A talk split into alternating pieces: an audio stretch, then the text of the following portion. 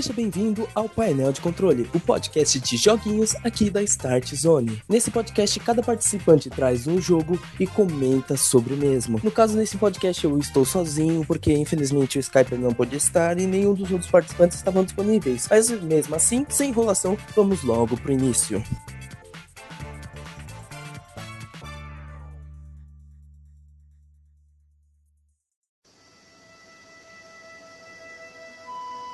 Hoje eu estava um pouco animado para esse podcast. Mesmo que não tivesse ninguém, eu queria trazer algumas coisas. Porque, querendo ou não, nesses últimos meses, desde o começo do ano, eu venho jogando muita coisa especial e muita coisa, acho que feita com grande esmero e grande carinho. E uma dessas coisas que eu acho que, sinceramente, para mim, também é uma das grandes apostas a jogo do ano e que foi feita com carinho e um esmero tão grande foi Monster Hunter World. Esse jogo, para mim, foi uma coisa muito diferente, foi uma coisa coisa, experiência muito incrível de se dizer. Monster Hunter Road, ele é um jogo que veio com a premissa de ser um Monster Hunter para consoles depois de muitos anos, que o último Monster Hunter para consoles tinha sido o do Wii e para consoles mais assim da galera mesmo tinha sido do PlayStation 2. Então, desde Monster Hunter 3, que era do Wii, não tinha mais Monster Hunter para consoles, era só pra galera dos portáteis, e os portáteis são legais, mas não são tantos. E Monster Hunter é conhecido por ser ser uma parada mais hardcore. Eu jogava Monster Hunter no PSP e eu lembro que eu nunca cheguei necessariamente ao final, porque o jogo não necessariamente é jogo de história. A premissa de Monster Hunter, todos os Monster Hunters, inclusive o Road, é você estar tá num lugar que já tem uma comunidade estabelecida. Nesse caso, nessa história, você cria o seu personagem no do Road e vai de barco até essa comunidade. Quando vocês são atacados por um dragão mega lendário e vocês acabam caindo no meio dessa ilha sem ser no ponto de encontro e vocês têm que sobreviver até chegar à ilha. Depois que você chega na ilha, começa o Monster Hunter normal, como qualquer outro jogo. Esse Monster Hunter Road, ele, como eu falei, ele é uma parada mais acessível. Então, quando você começa, você tem uma tonelada de coisas te explicando, bastante tutoriais introdutórios, mas não são aqueles tutoriais tipo, aperta tal botão, aí para, aparece um pop-up, aperte outro botão, para, aparece outro pop-up, aperte outro botão. Não, ele te mostra isso em ação. Eles te botam uma missão casse o Ajanat, como um exemplo. E você vai lá caçar aquele monstro e, e, naquele monstro já te mostra, olha, assim, assim, assim, você faz assim, assim, assim, assado, você faz assim. Mas tudo em ação sem te atrapalhar muito. Uma coisa que é normal de qualquer Monster Hunter é que você tem muitas. uma, uma variedade pequena, um número limitado de armas, porém essas armas podem ser transformadas de diversas formas. Como assim? Você, por exemplo, você tem um que é a glaive de inseto, que é tipo de um bastão com, com duas lanças na, em cada ponta, e tem um inseto que fica na, no seu pulso que você pode jogar ele para você ganhar algumas coisas. Beleza. Você tem essa arma inicial. Logo depois você pode, por exemplo, evoluir ela e craftar, por exemplo, uma evolução puxada com algum material de algum monstro que você matou. Por exemplo, uma de pedra, ou uma de ossos, ou uma glaive baseada nas escamas de tal monstro, ou baseada naquele ali que tem propriedades elétricas, aí ela vai ficar com propriedades elétricas. Então, tipo, eles têm diversos árvores de skills para as armas para você ir evoluindo. Obviamente que você você escolher uma árvore, ela já vai estar tá naquela, tipo, eu escolhi para mim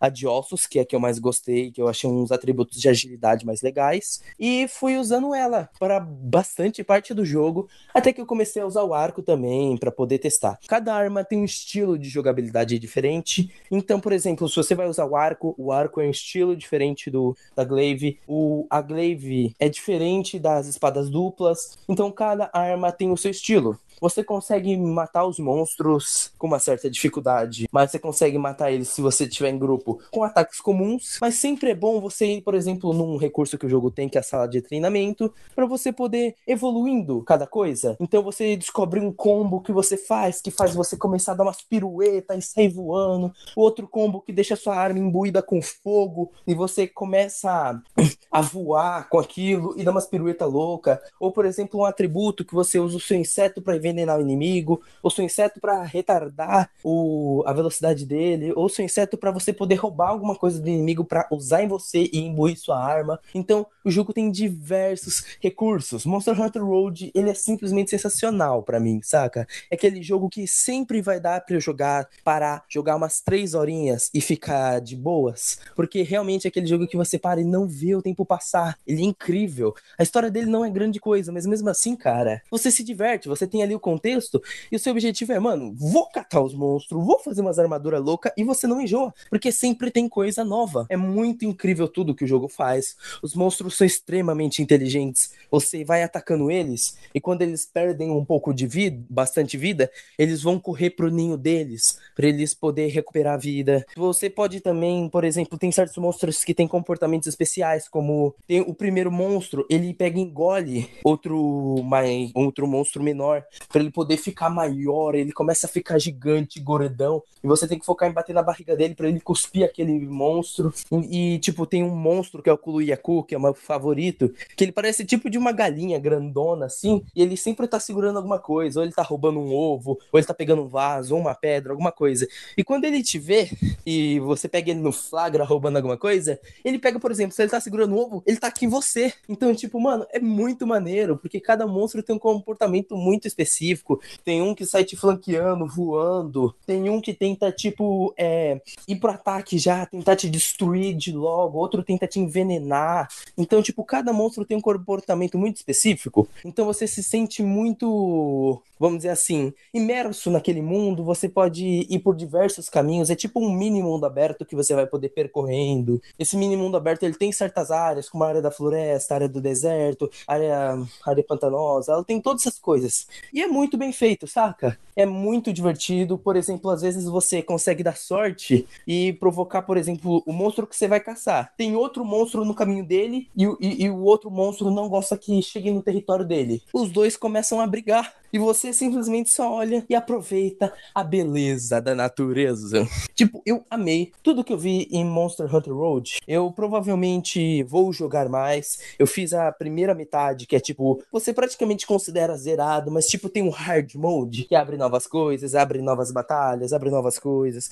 É tipo um pós-jogo você continua para ver o final verdadeiro e essas coisas. Então, e, mas isso é praticamente mais, sei lá, umas 60 horas a mais de jogo. Então, provavelmente, quando eu terminar esse hard mode, eu volto falando o que, que eu achei. Mas eu praticamente zerei o jogo, vou deixar ele encostado um tempo, porque eu tenho muita coisa para zerar.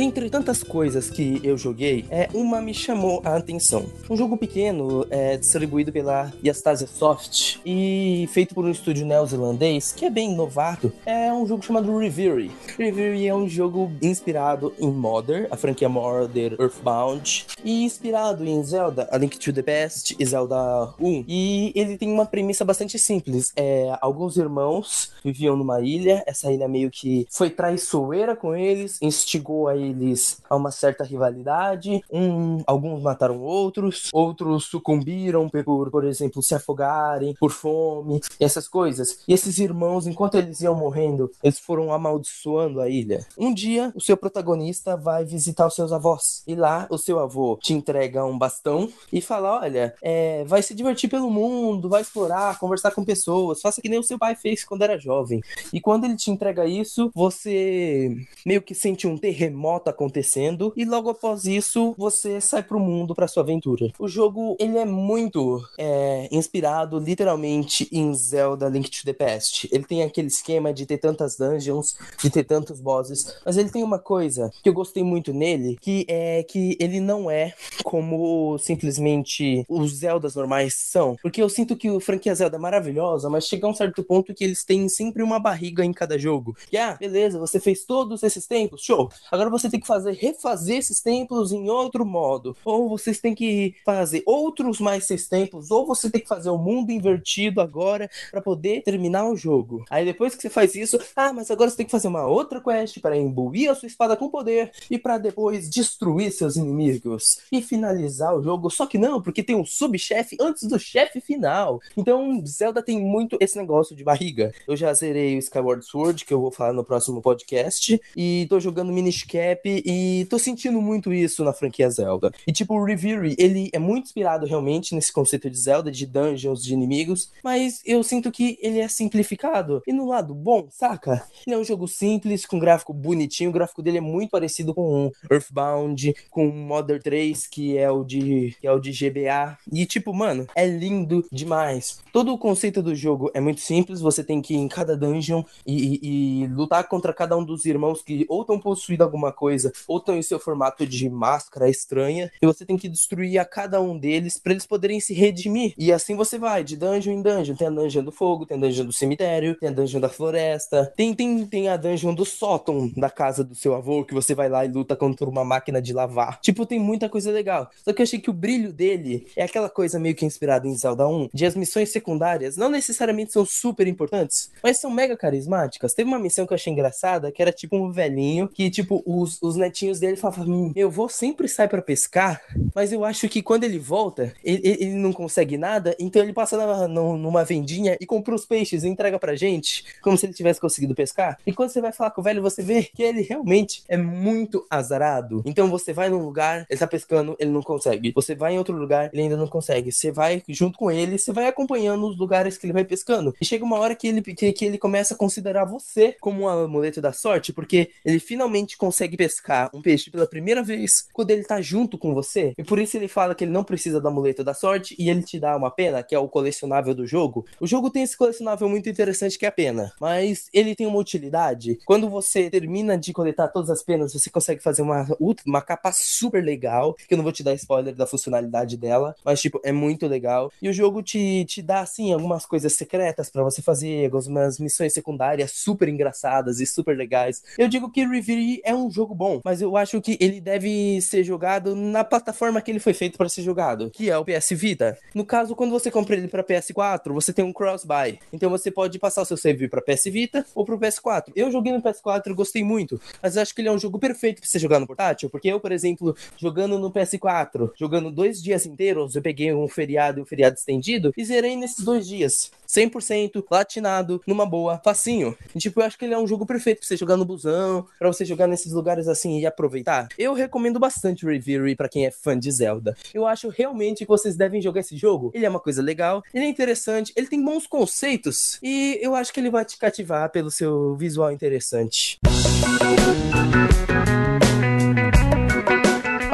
Coisa que eu queria comentar nesse podcast de hoje é um jogo que eu recebi da THQ. THQ, ela tem ressurgido nos últimos tempos como THQ Nordic e tem comprado várias empresas, várias IPs que já eram dela ou IPs novas. Então, ela tem realmente ressurgido aos poucos. Mas uma coisa prática que ela tá fazendo interessante é trazer os sucessos dela do passado para nossa atual geração. E um desses jogos que era um sucesso no passado que voltou é The Blob 2. The Blob 2, ele. Eu não cheguei a jogar um, mas acho que tem um resuminho lá do The Blob 1 e também você não joga The Blob pela história. The Blob é um jogo bastante infantil, eu diria. É aquele jogo para você jogar com o seu filho, sabe? Que você pega um, dois controles e joga num co-op tranquilão, você joga como segundo player, deixa seu filho se divertir. Então, é meio que assim. A premissa de The Blob é que existe um general babaca, que ele não gosta de cores e que ele tenta deixar tudo no branco e preto na escala de cinza. E você, The Blob, você tem a habilidade de absorver tintas, de absorver é, cores. E assim você vai pintando a cidade. Ele necessariamente é um jogo plataforma. Então você vai pulando de lugar em lugar, pintando os prédios e resgatando a alegria das pessoas com isso. Blob é um jogo bastante simples. Ele não passa muito disso. Ele literalmente é você pintar os lugares, conseguir novos estilos e ir indo para frente, saca? Continuando nisso, pintando várias cidades, vários lugares, fazendo 100% das áreas. É um jogo legal para passar o tempo, mas eu realmente acho que esse é um jogo legal para você jogar em pai e filho. Eu necessariamente acho que esse não é um jogo para você se divertir sozinho, a menos que você tenha nostalgia de The Blob.